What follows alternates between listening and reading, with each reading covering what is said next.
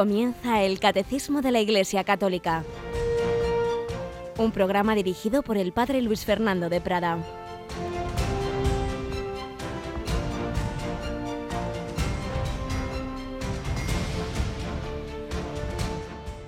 Alabados sean Jesús, María y José. Muy buenos días, queridísima familia de Radio María. Aquí estamos una semana más, un día más con todos vosotros para seguir recibiendo la enseñanza de nuestra Madre en la Iglesia, en esa joyita que es el Catecismo de la Iglesia Católica, esa síntesis de la sabiduría, la experiencia, la santidad, el magisterio de, de 20 siglos de vivencia eclesial movida por el Espíritu Santo, guiada por su Señor y Redentor resucitado Jesucristo, el Hijo de Dios, que se hizo hombre. Estamos preparándonos a celebrar esa grandísima fiesta. Sabéis que en el año litúrgico hay es una especie de elipse con dos grandes focos, el foco de la fiesta de la solemnidad de Navidad y el foco de la solemnidad de Pascua de Resurrección. Es verdad, siempre decimos la clave es la resurrección. Si Cristo no ha resucitado, vana es nuestra fe, pero claro, para resucitar primero tiene que hacerse hombre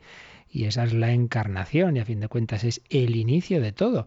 El cristianismo empieza porque Dios se ha hecho carne, Cristo el Hijo de Dios hecho hombre.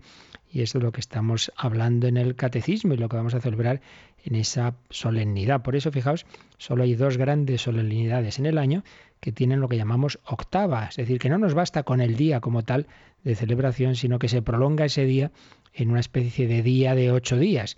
Por eso la Navidad que celebramos el 25 de diciembre tiene esa octava hasta el 1 de enero como una fiesta semanal, aparte del tiempo litúrgico que dura hasta el bautismo del Señor. Y lo mismo pasa con la resurrección. Desde el domingo de Pascua al segundo domingo de Pascua es como un único día y por eso en todas las misas de esa semana se dice el gloria a Dios en el cielo, como si fuera el domingo, como si fuera la solemnidad de Navidad o de resurrección. Pues estamos preparándonos para recibir a Jesús, tiempo de Adviento, y también en Radio María ese tiempo de Adviento, de, de, esperanza también, de que nos ayudéis con esos tres grandes pilares que siempre recordamos para que Radio María pueda seguir adelante y extenderse en el año que viene. Aquí tenemos precisamente a alguien que ha vivido la, el inicio y la extensión de Radio María al cabo de los años. Yolanda Gómez, buenos días, Yoli. Muy buenos días, padre. Tú desde que veías al principio que solo se oía en tu barrio, ¿verdad? En tu barrio castrense, luego Madrid, luego media España y, el luego mundo increíble. Sí, sí. La expansión ha sido increíblemente buena y todo para bien. Y todo ello, pues gracias evidentemente al Señor, a la Virgen y a las personas de las que se ha ido sirviendo en estos años, cada uno poniendo ese su granito de arena como el que pedimos a nuestros oyentes, ¿verdad? ¿Cuáles son esos tres pilares que siempre recordamos? Pues el primero y más importante, la oración. Luego el voluntariado, que de ello también es cómo funciona Radio María. Y luego también la providencia esa providencia que hace que una radio que como todo lo tecnológico hoy día tiene muchos gastos, sin embargo se vaya manteniendo y aumentando asombrosamente, pues eso, porque está la providencia. Pero la providencia no actúa así cayendo del cielo, ¿verdad? Sino que se sirve de nuestras, de las personas buenas a las que nos envía para ayudar y para colaborar también económicamente. Pues ya sabéis que a partir de las 9 de la mañana estarán nuestros voluntarios al teléfono para recibir esos donativos y también esos encargos. Son muchas, muchas, muchas las personas que están estos días encargando CDs, DVDs, pues como una forma de, al encargarlo hacer un donativo, de colaborar con nuestra campaña y a la vez pues vivir y aprovechar este, este tiempo de Adviento y Navidad para con esos CDs formarse mejor, pero también para regalos. Son muchas las personas que encargan lo que ya tienen ellos, pero para regalar, pues ese CD sobre el más allá, ese DVD sobre el problema del mal, porque Dios permite el mal, el sufrimiento, ese CD sobre el Adviento para vivir mejor este tiempo, esa recopilación de las catequesis de Monseñor Monilla, explicando precisamente el catecismo durante siete años. Es un poquito nuestro regalo estrella porque tiene una presentación realmente magnífica, 11 DVDs en una cajita muy bien presentada.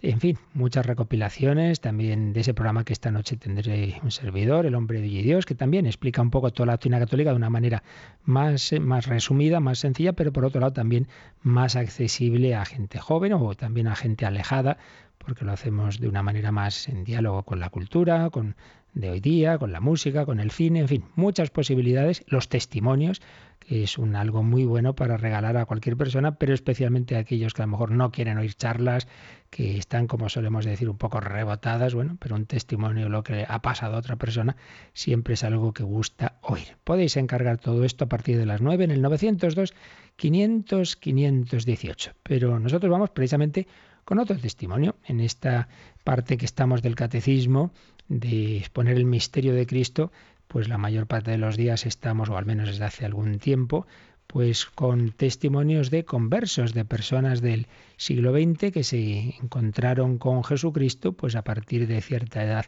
en su vida.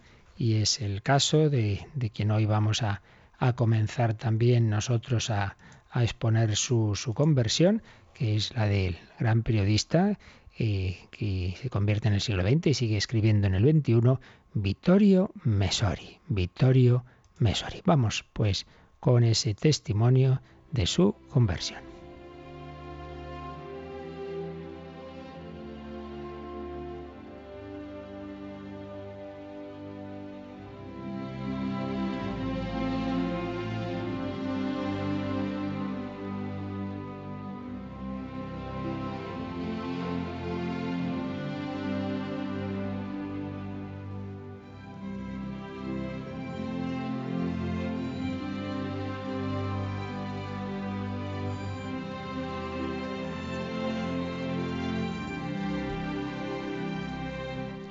Hablamos a partir de hoy un poquito de Vittorio Mesori, periodista italiano conocido internacionalmente por, por muchos motivos, pero especialmente por los libros entrevista que hizo. Fue muy famoso el que le hizo al cardenal Joseph Ratzinger allá por el año 85, informes sobre la fe, después al Papa Juan Pablo II, cruzando el umbral de la esperanza pero en contra de lo que pudiera pensarse no era precisamente un católico de toda la vida. Él escribiría, nací en plena guerra mundial en la región quizá más anticlerical de Europa, en la Emilia, zona del antiguo Estado pontificio, la de don Camilo y Pepone, el cura de pueblo y el alcalde comunista de aquella obra literaria de Guaressi.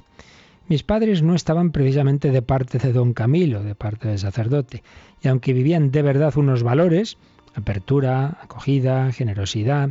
Desde pequeño me inculcaron la aversión, no al Evangelio o al cristianismo, pero sí al clero, a la iglesia institucional. Bueno, me bautizaron como si fuera una especie de rito supersticioso, sociológico, pero después no tuve ningún contacto con la iglesia. Acabada la guerra, mis padres se trasladaron a Turín, la mayor ciudad industrial italiana, cuna del, marxismo italiano, Gramsci, Togliatti y otros dirigentes comunistas, en la que los católicos hace tiempo que son minoría. Asistí allí a un colegio público donde no se hablaba de religión más que para inculcarnos el desprecio teórico hacia ella. Como vemos, los inicios de la vida de, de Vittorio Masori no eran precisamente los que le prepararían para un, de un, para ser como es hoy día un pensador católico. Pero Dios tiene sus caminos. Sigue escribiendo. Bueno, mejor dicho, resumimos algo de su vida, recordando cómo, acabado el bachillerato, eligió como carrera universitaria la de ciencias políticas. Podemos decir que pertenecía a la generación del 68 y por eso convirtió la política en su pasión. Pero, escribía Mesori, que decía el teólogo protestante Calvarz, que cuando el cielo se vacía de Dios, la tierra se llena de ídolos. Para mí el cielo estaba vacío, y uno de los ídolos que llenaba la tierra era precisamente la política. Era para mí una auténtica pasión. Estaba muy comprometido con los partidos de izquierda. Pero Mesori se va dando cuenta con el tiempo de que la política no podía proporcionarle la respuesta sobre las grandes preguntas, sobre el sentido de la vida.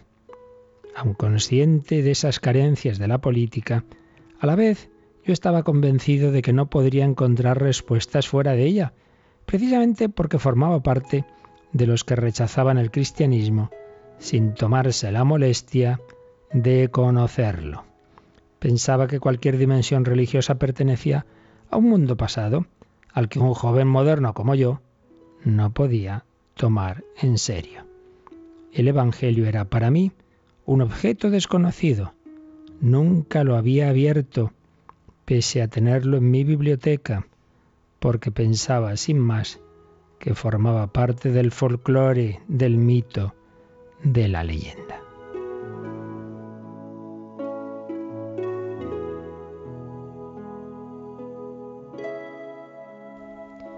Pues de momento reflexionemos lo que hemos oído, porque esto nos puede ayudar a entender a muchas personas que se han formado en este tipo de ambientes, que han recibido esa educación, sí, unos valores, a lo mejor cierta admiración hacia la figura humana de Jesucristo, pero un gran rechazo hacia la iglesia, hacia los sacerdotes y un desconocimiento muy grande. Como dice él, rechazaba el cristianismo como cosa del pasado, como una especie de leyenda, pero sin molestarme en conocerlo. Muchas personas hay así, que igual que no creo que a ninguno se nos ocurra decir, bueno, voy a ver si, si conozco bien esto de los dioses griegos, Apolo, Júpiter, por si acaso me hago creyente en ellos. Bueno, pues no, sabemos que son mitos, que son cosas del pasado, no se nos ocurre tomarlo en serio. Bueno, pues hay gente que así mira al cristianismo. Bueno, sé que Dios se hizo hombre, como murió en la cruz. Bueno, sí, solo creyó la gente durante un tiempo, pero eso es absurdo, ¿no? Y ya está, se quedan ahí y no se molestan en buscar.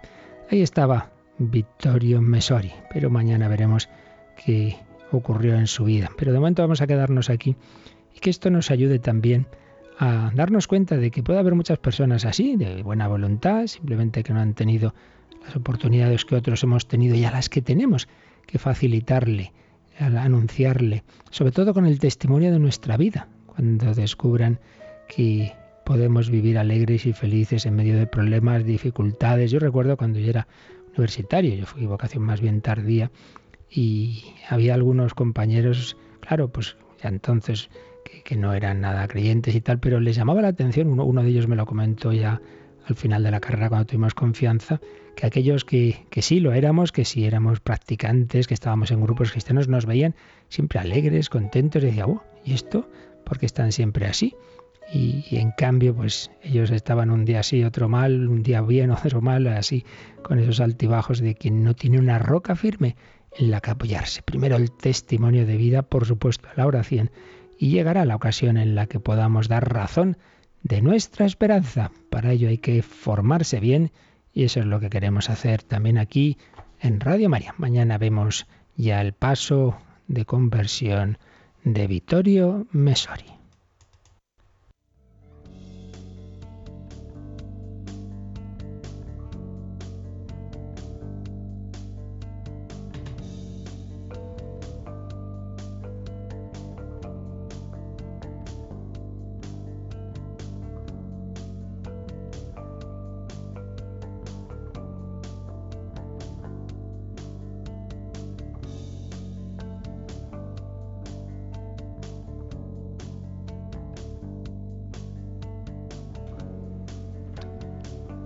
Bueno, pues vamos nosotros a seguir aprendiendo de la doctrina de la Iglesia, a conocer a este Señor Jesús, centro de nuestra fe, el Hijo de Dios, hecho hombre, aquel, aquel que quiere entrar en nuestra vida, en nuestro corazón, en la de cada uno de los hombres. Podemos decir que todo hombre es pregunta y Cristo es la respuesta todo hombre es pregunta, las preguntas esas fundamentales a las que no puede responder la política, ni la economía, ni la psicología. Todo hombre es pregunta y Cristo es la respuesta. Y estamos viendo, conociendo a este Jesús desde esa doctrina de la Iglesia, hemos, eh, para entrar un poquito, conocer un poco ese misterio de su humanidad, pues hemos hablado de su alma, dentro de su alma hemos hablado de su conocimiento y de su voluntad. Luego, el catecismo nos ha hablado de su cuerpo, es lo último que hacíamos y el motivo por el que podemos venerar las imágenes. Y antes de pasar al último apartado, al último número, mejor dicho, de este apartado de cómo es hombre el Hijo de Dios, el último número nos habla del corazón. Si hemos hablado de entendimiento y voluntad, vamos a hablar de corazón, que es mm, algo como enseguida veremos y que en la mentalidad bíblica no solo es sentimiento, es mucho más. Pero antes de ello, varios autores tratan aquí el tema del celibato de Cristo, que tiene que ver un poco con todo, naturalmente, con el alma, con el cuerpo, con, la, voluntad, con la afectividad, el celibato de Jesucristo, que es un dato que está claramente, muy, muy, muy claro en todas las fuentes de, del Nuevo Testamento. No es evidentemente ningún invento. Es un dato claro de los evangelios. Tenemos ciertamente esa, esa presentación de Jesucristo como alguien que toda su vida vivió en ese estado de celibato, de virginidad, como expresión de su dedicación total al servicio de Dios y, de los hombres. Eh, un estado que podemos decir eh, anticipa la ofrenda de su vida, de su cuerpo, que se consumará en la Eucaristía y en la, y en la cruz. Cuando algunos autores, ya desde tiempos antiguos, eh, pero sobre todo ahora más recientemente, desde puras ficciones literarias y a veces eh, presentándolo como si fuera una investigación histórica científica.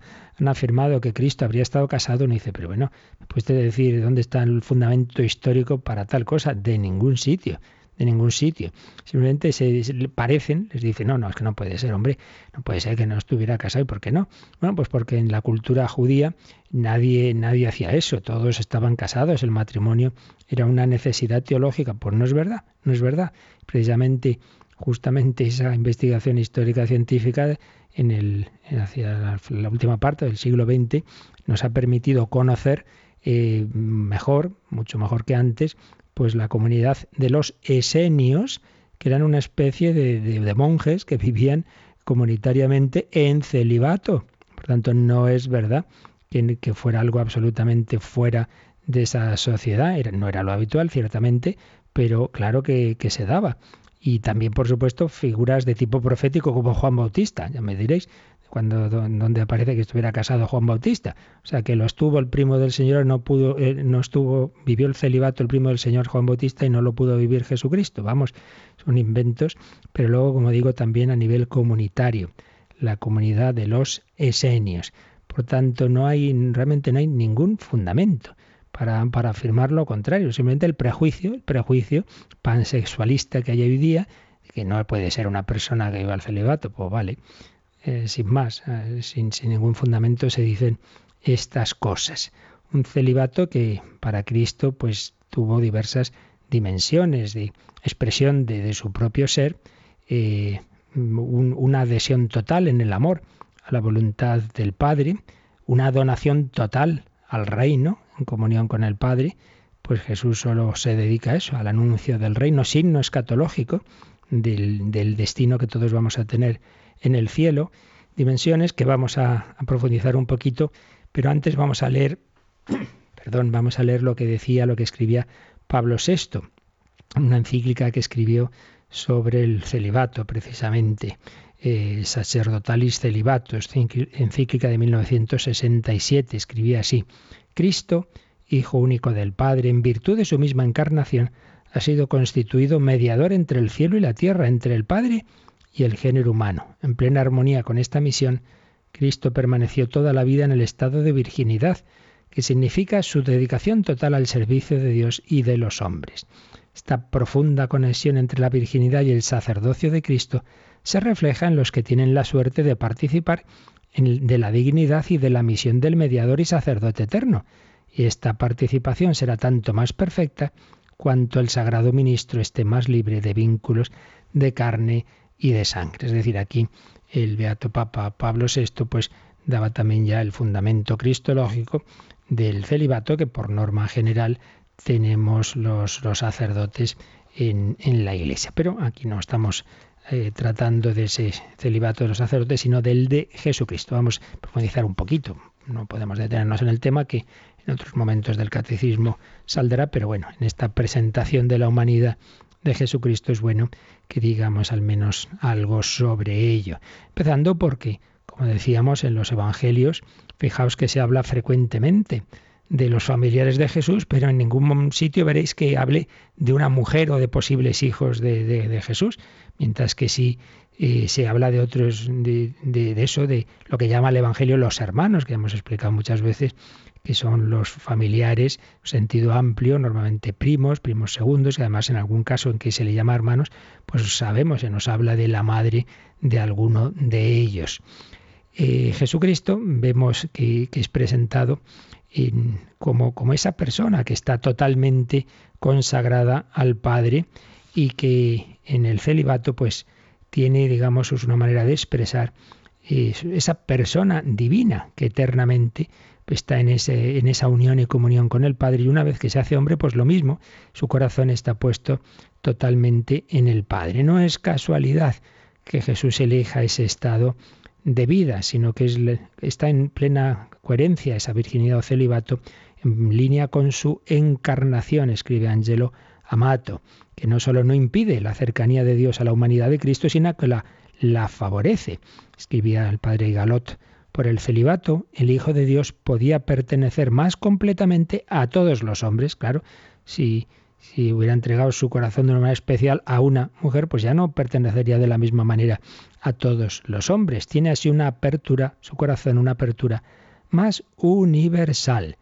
El celibato no separó a Cristo de la humanidad, cosa que sí en cierto sentido le separó a Juan Bautista o a los esenios de Qumran.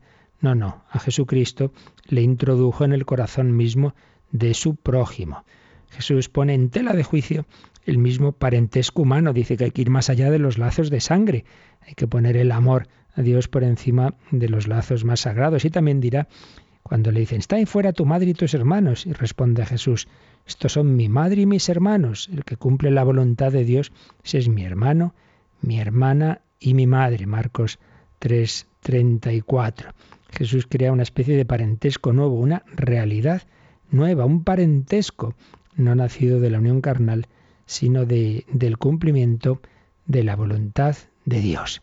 Este misterio de, este estado de vida se sitúa en el fondo mismo del ser del verbo de Dios encarnado, no, no es imposición exterior, sino algo que le brota de su corazón, la sexualidad humana, asumida con su naturaleza humana, por la persona divina del Verbo, se encuentra inserta en una situación de adhesión total en el amor a la voluntad de Dios, de quien recibe el impulso fundamental para una expansión universal de todas sus potencias afectivas.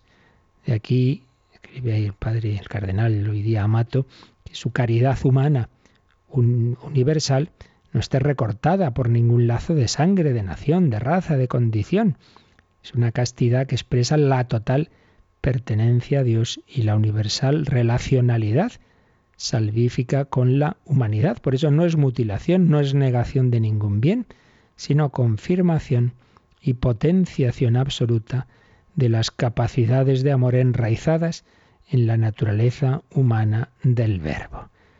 Cristo célibe dice sí en el amor no a una sola persona, como sería el matrimonio, sino al inmenso horizonte de la entera humanidad, pasada, presente y futura, terrestre y celeste. Este es el trasfondo. El trasfondo del celibato de Cristo pues es la coherencia con su misma persona de Hijo de Dios hecho hombre. Pero además, como decíamos antes, es indudable que ese celibato le ayudaba, como nos ayuda a nosotros los sacerdotes, a una entrega mayor y total al reino de Dios, porque claro, si uno está pendiente de la mujer, de los hijos, etcétera, no puede tener la misma disponibilidad para andar de acá para allá como andamos tantas veces los sacerdotes. Y por ello, pues naturalmente Jesús que andaba eh, desde luego de acá para allá, de pueblo en pueblo, de aldea en aldea, de Cafarnaún, de Galilea a Samaria, luego a Judea, con los apóstoles, pues hubiera tenido esos lazos familiares hubiera sido todo mucho más difícil. Por tanto, un segundo motivo pues es esa entrega al reino de Dios, esa donación total a la causa del reino. Es Dios la orientación primordial de su celibato, esa comunión con el Padre, pero además eso tiene esa repercusión en su misión, su misión salvífica. Un celibato que se sitúa entre los signos del reino de Dios, esa dedicación total a la causa de Dios y a la causa del hombre. Cristo se afirma como hombre universal, mediador único y absoluto de la salvación. Pero también, como antes ya mencionábamos, eh, se ve en el celibato una especie de signo escatológico. ¿Qué quiere esto decir? Pues que lo que se vive ahí viene a anunciar lo que viviremos todos, claro, porque en el reino de los cielos no va a haber matrimonio. Si recordáis cuando le plantean a Jesús aquel caso de esa mujer que se había ido casando con, con, después de morir su marido con los hermanos del marido que iban muriendo todos. Y entonces, ¿de quién será marido en el reino de los cielos? Y Jesús dice, mira, estáis muy equivocados. Allí no habrá marido ni mujer en ese, sí, en el sentido de que de, los lazos afectivos sobrenaturalizados, sí, pero no en el sentido ya propiamente de lazos matrimoniales en cuanto a algo corporal o sexual. En ese sentido, ni hablar al revés de lo que dicen algunas concepciones de algunas religiones sobre el paraíso, ¿no? Que imaginan ahí uno pues en ese tipo de, placeres físicos. No, no, no hay nada de eso. Lo dice Jesús, lo dice también San Pablo en 1 Corintios 13. Y es que, claro, la sexualidad del hombre tiene su sentido eh, aquí en la tierra, eh, pero no en el, en el cielo. ¿Por qué? Pues porque el anhelo profundo que está detrás de la sexualidad bien entendida e integrada es la relación interpersonal íntima y gratificante con los demás. Pero ese, ese fin está en la resurrección plenamente satisfecho ya por Dios y por las relaciones espirituales que tendremos unos con otros. En el cielo no hay esa necesidad de expresar esa comunión de manera física como aquí sí, que además tiene ese otro fin de ser instrumento de Dios para la transmisión de la vida.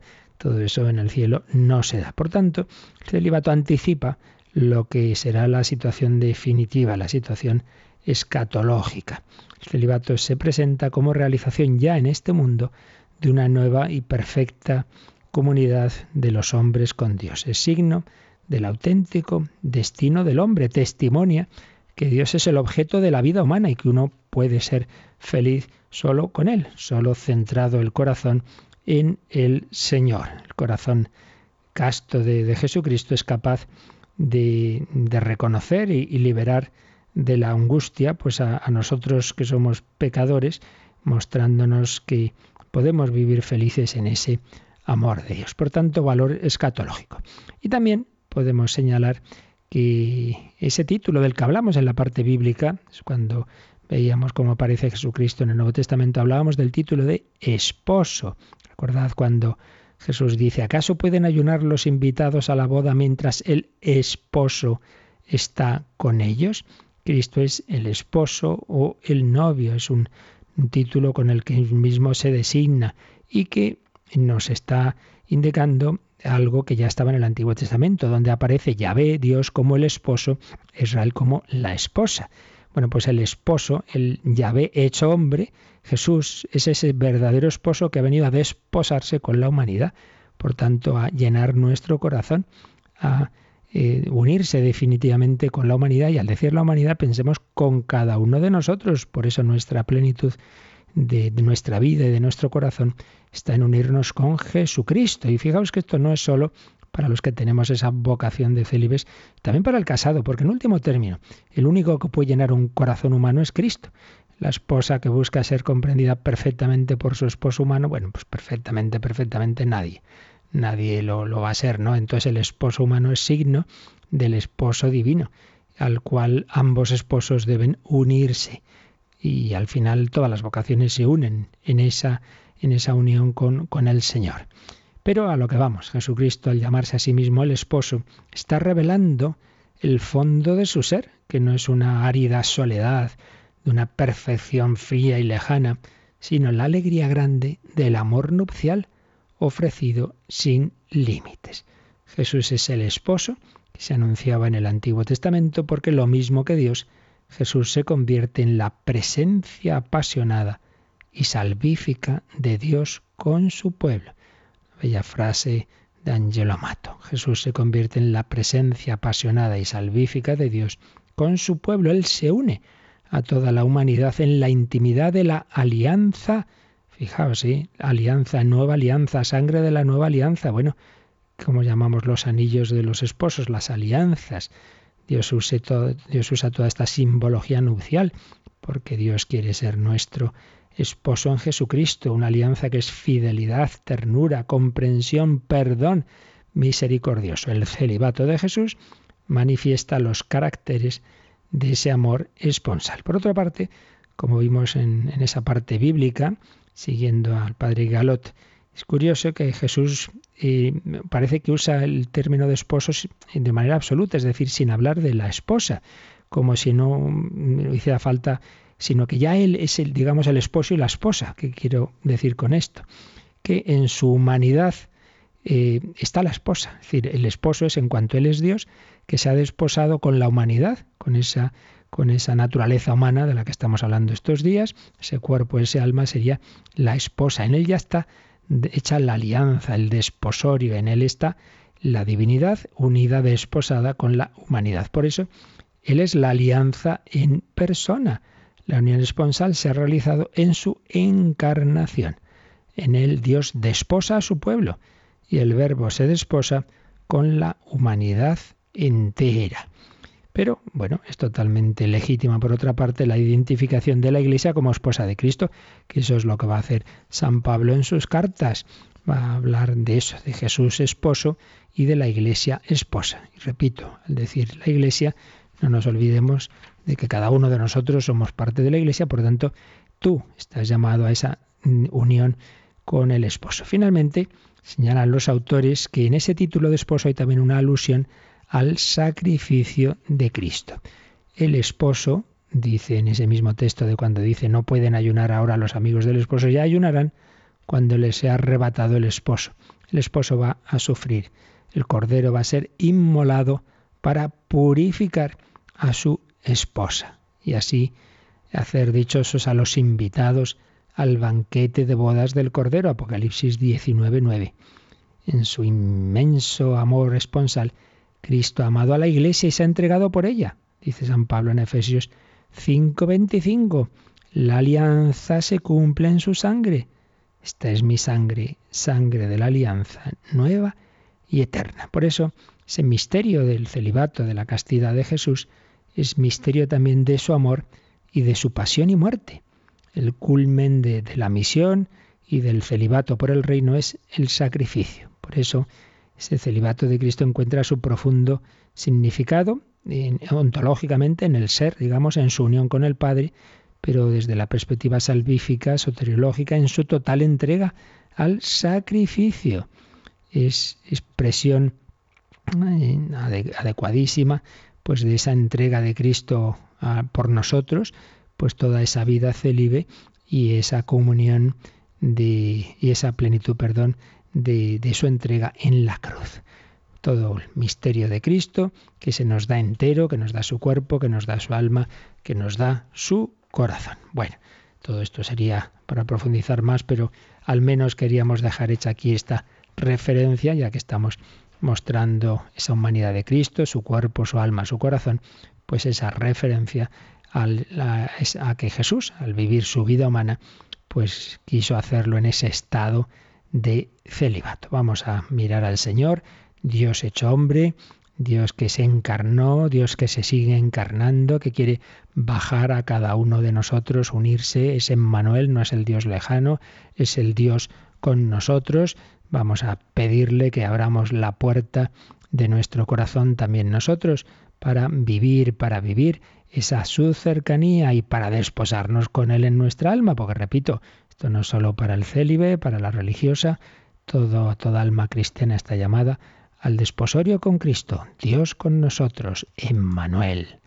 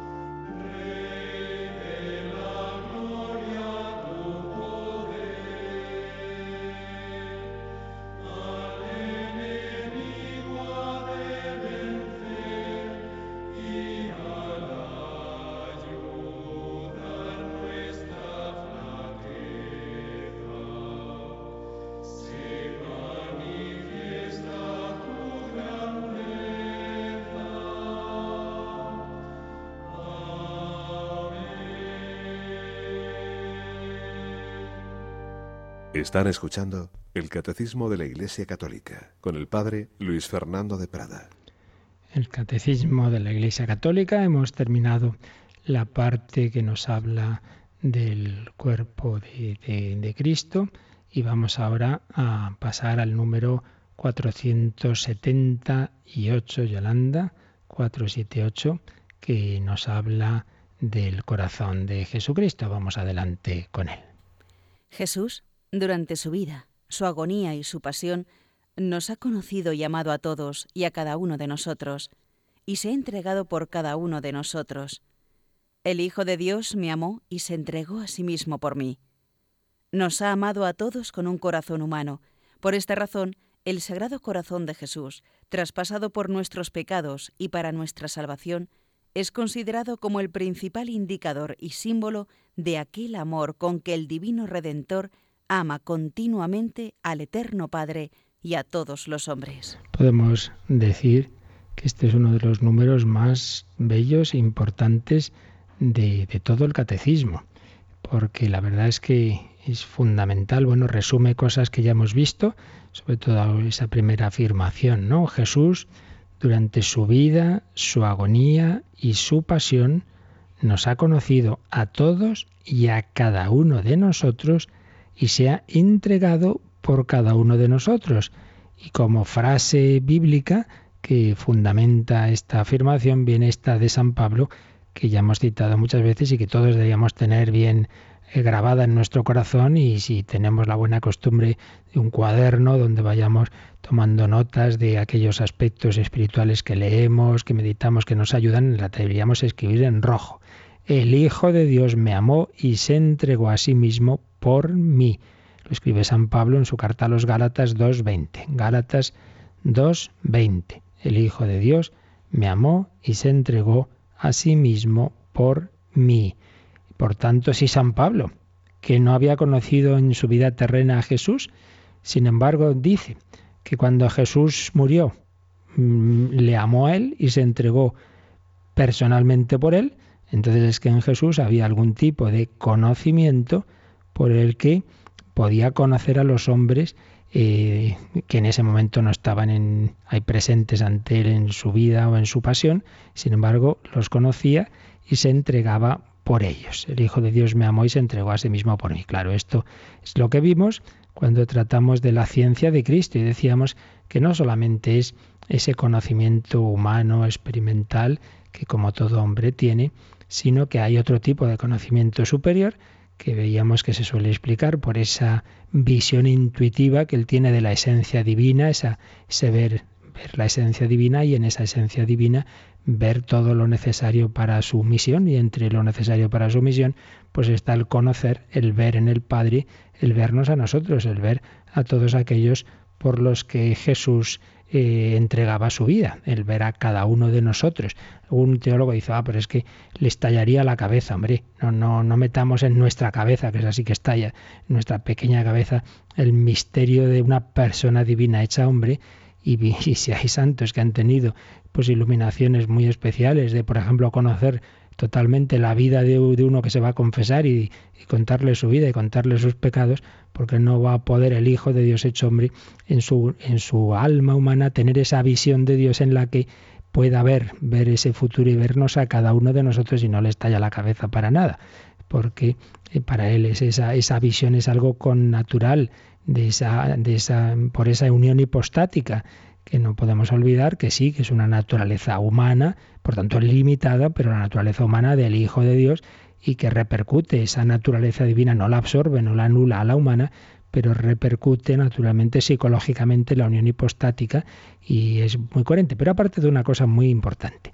siempre esto ya lo hemos dicho más veces, pero hay que repetirlo una y mil veces, siempre hay que distinguir en la teología el dato, lo que ciertamente se afirma, y luego la explicación. La explicación la sabremos hacer mejor o peor, nunca será perfecta, porque solo faltaba que pudiéramos explicar perfectamente con nuestra limitación humana pues al el misterio del Dios infinito. Pero lo que no podemos hacer es porque algo no sepamos explicarlo, negarlo.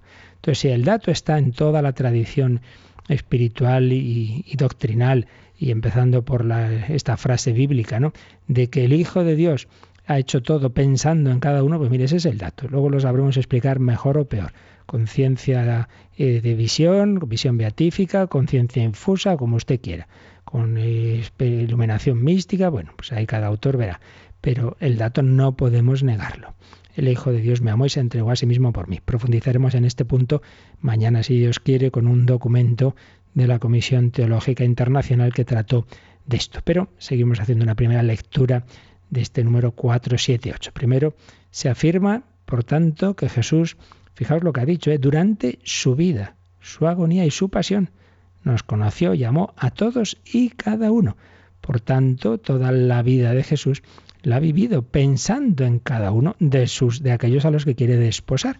Hemos dicho que es el esposo que quiere que nos unamos con él, pues Cristo se entrega por cada uno. Cristo es el esposo que se entrega por, por cada una de esas personas humanas que somos, que somos nosotros. El Hijo de Dios me amó y se entregó a sí mismo por mí. Pero después, en una segunda parte de este número, nos dice que nos ha amado a todos con un corazón humano. Y hay una segunda parte. Primera parte, que lo que hizo, vivió, sufrió y murió, lo hizo pensando en cada uno. Pero segundo, que ese amor del Hijo de Dios es un amor no solo divino, sino que nos ha amado con un corazón humano, con un corazón humano. También lo profundizaremos Dios mediante. Y tercera parte, que conclusión de todo ello, pues es decirnos que el Sagrado Corazón de Jesús, traspasado por nuestros pecados y para nuestra salvación, y aquí hay una referencia al Evangelio de San Juan, Juan 19:34, a la escena de la lanzada. ¿Os acordáis que cuando Jesús muere, pero quieren ya acabar con toda esa crucifixión y dicen, bueno, vamos a acabar esto, que hay que irse, pues vamos a asegurarnos de que están todos muertos y si no, pues acelerar la muerte. Rompen las piernas a los dos ladrones para que se asfixien y se mueran, pero cuando llegan a Jesús dicen, no, si ya está muerto, no hay que romperle las piernas, pero bueno, vamos a dar lo que llamaríamos nosotros el tiro de gracia, para ellos era la lanzada. Entonces va ese soldado y coge la lanza y atraviesa el costado de Cristo y le llega al corazón y al punto salió sangre y agua, nos dice San Juan, que estaba ahí con la Virgen María. La lanza eh, traspasó el corazón de Cristo, pero afectivamente traspasó el corazón de María, que ve como su hijo, que acaba de morir, pues ahora es rematado, es traspasado por esa lanzada. Por eso dice el catecismo, el Sagrado Corazón de Jesús traspasado por nuestros pecados y para nuestra salvación, y ahora cita a Pío XII en la gran encíclica sobre el corazón de Jesús, que es la Aurietis Aquas, una encíclica que el Papa Pío XII escribe por los años 50. Entonces cita esa frase de Pío XII que decía que el corazón de Jesús es considerado como el principal indicador y símbolo del amor con que el divino Redentor ama continuamente al Eterno Padre y a todos los hombres.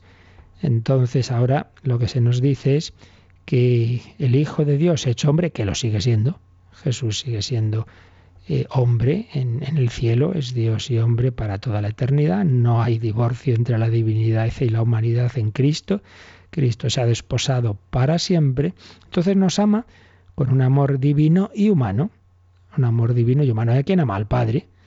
Indicador del amor con que el Divino Redentor ama continuamente al Eterno Padre y a nosotros y a los hombres, naturalmente de una manera muy especial, a su madre, la Virgen María, pero a todos nos ama con un corazón humano, que es símbolo del amor divino y del amor humano. Y a su vez, Papa Pío XII distinguía dentro de ese amor humano lo que podemos llamar un amor espiritual, el propio de los seres humanos, que podemos amar más allá de nuestra sensibilidad y un amor sensible que se expresa en sentimientos, que tiene expresiones pues en nuestra mirada, en nuestros gestos, no somos ángeles, no somos espíritus puros, tenemos esa sensibilidad, pero la superamos.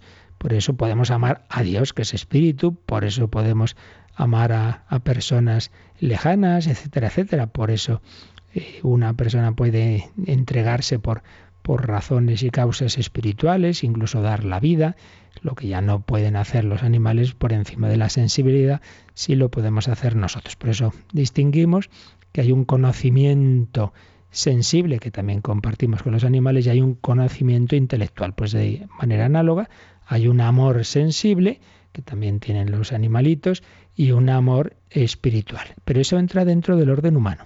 Y además de ese amor humano, sensible o espiritual, está el amor divino.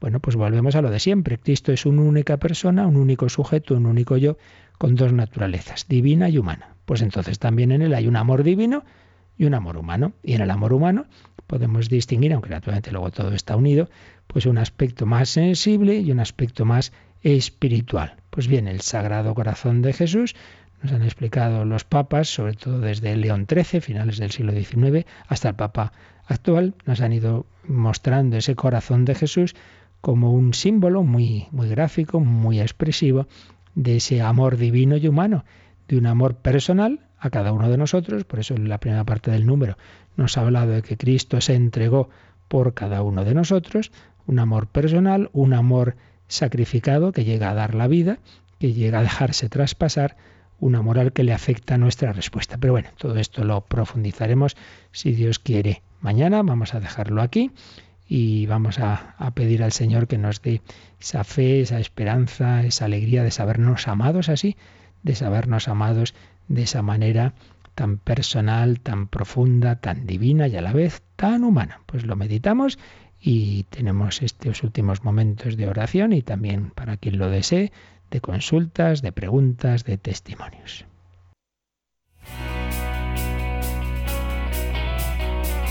Participa en el programa con tus preguntas y dudas.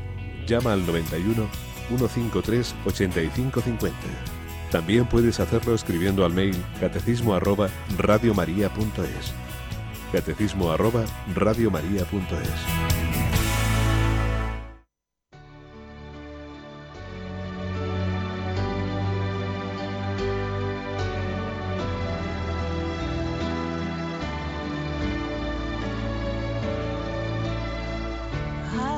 de Cristo.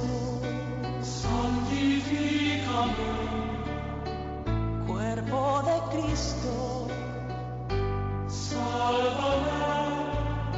Sangre de Cristo. Embriágame. Agua del costado.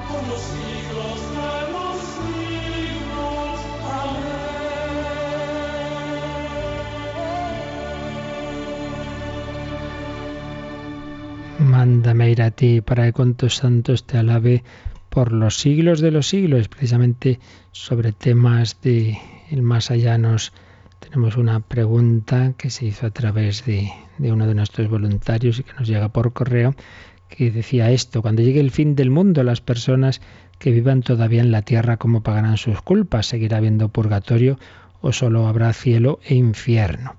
Y luego dice, los que ahora están en el purgatorio y todavía no han pagado sus culpas y resucitan con sus cuerpos, después volverán al purgatorio.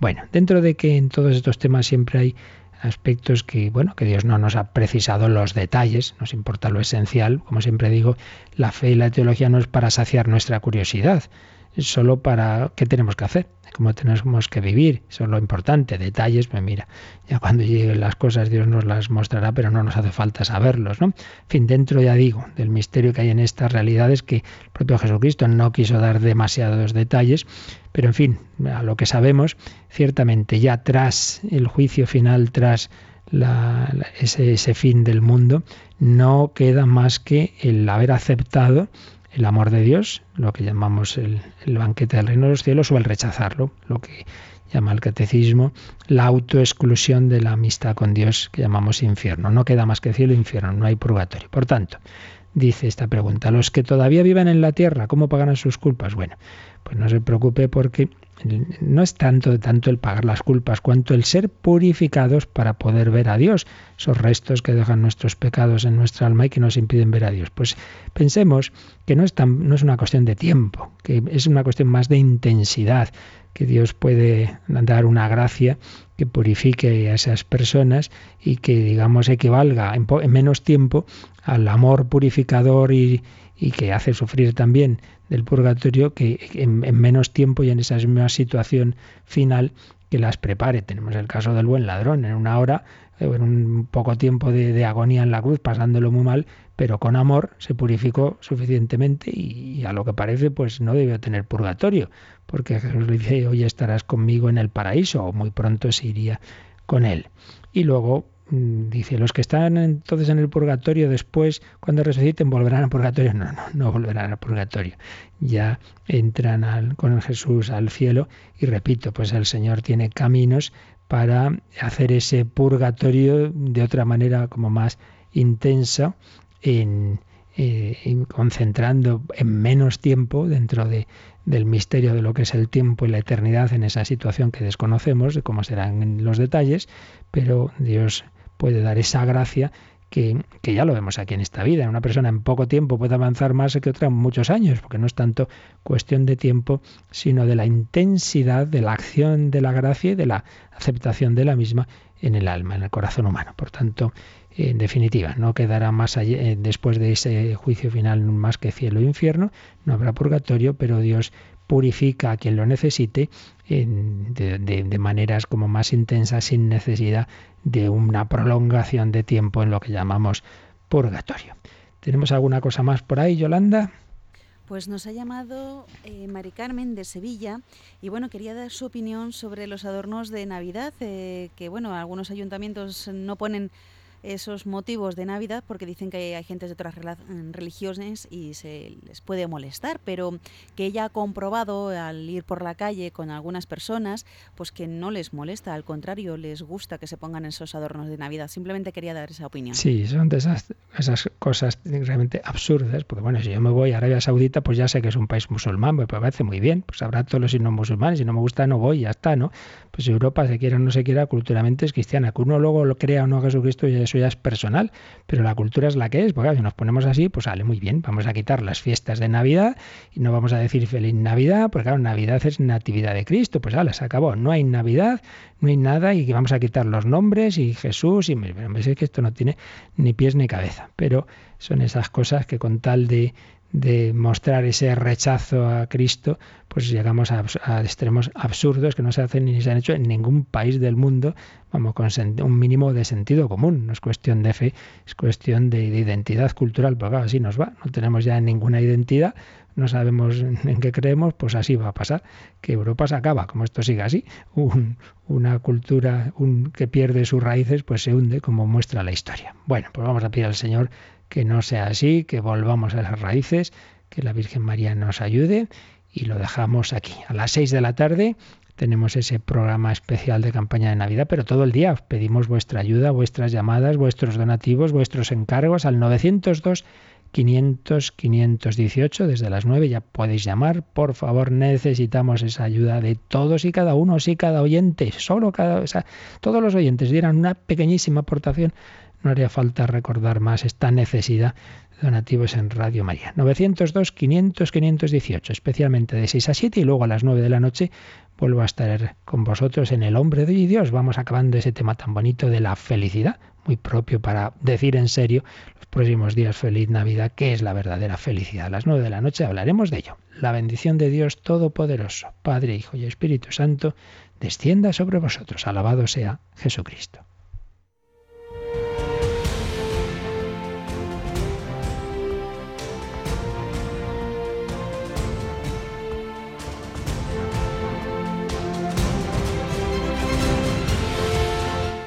Han escuchado en Radio María el Catecismo de la Iglesia Católica, un programa dirigido por el Padre Luis Fernando de Prada.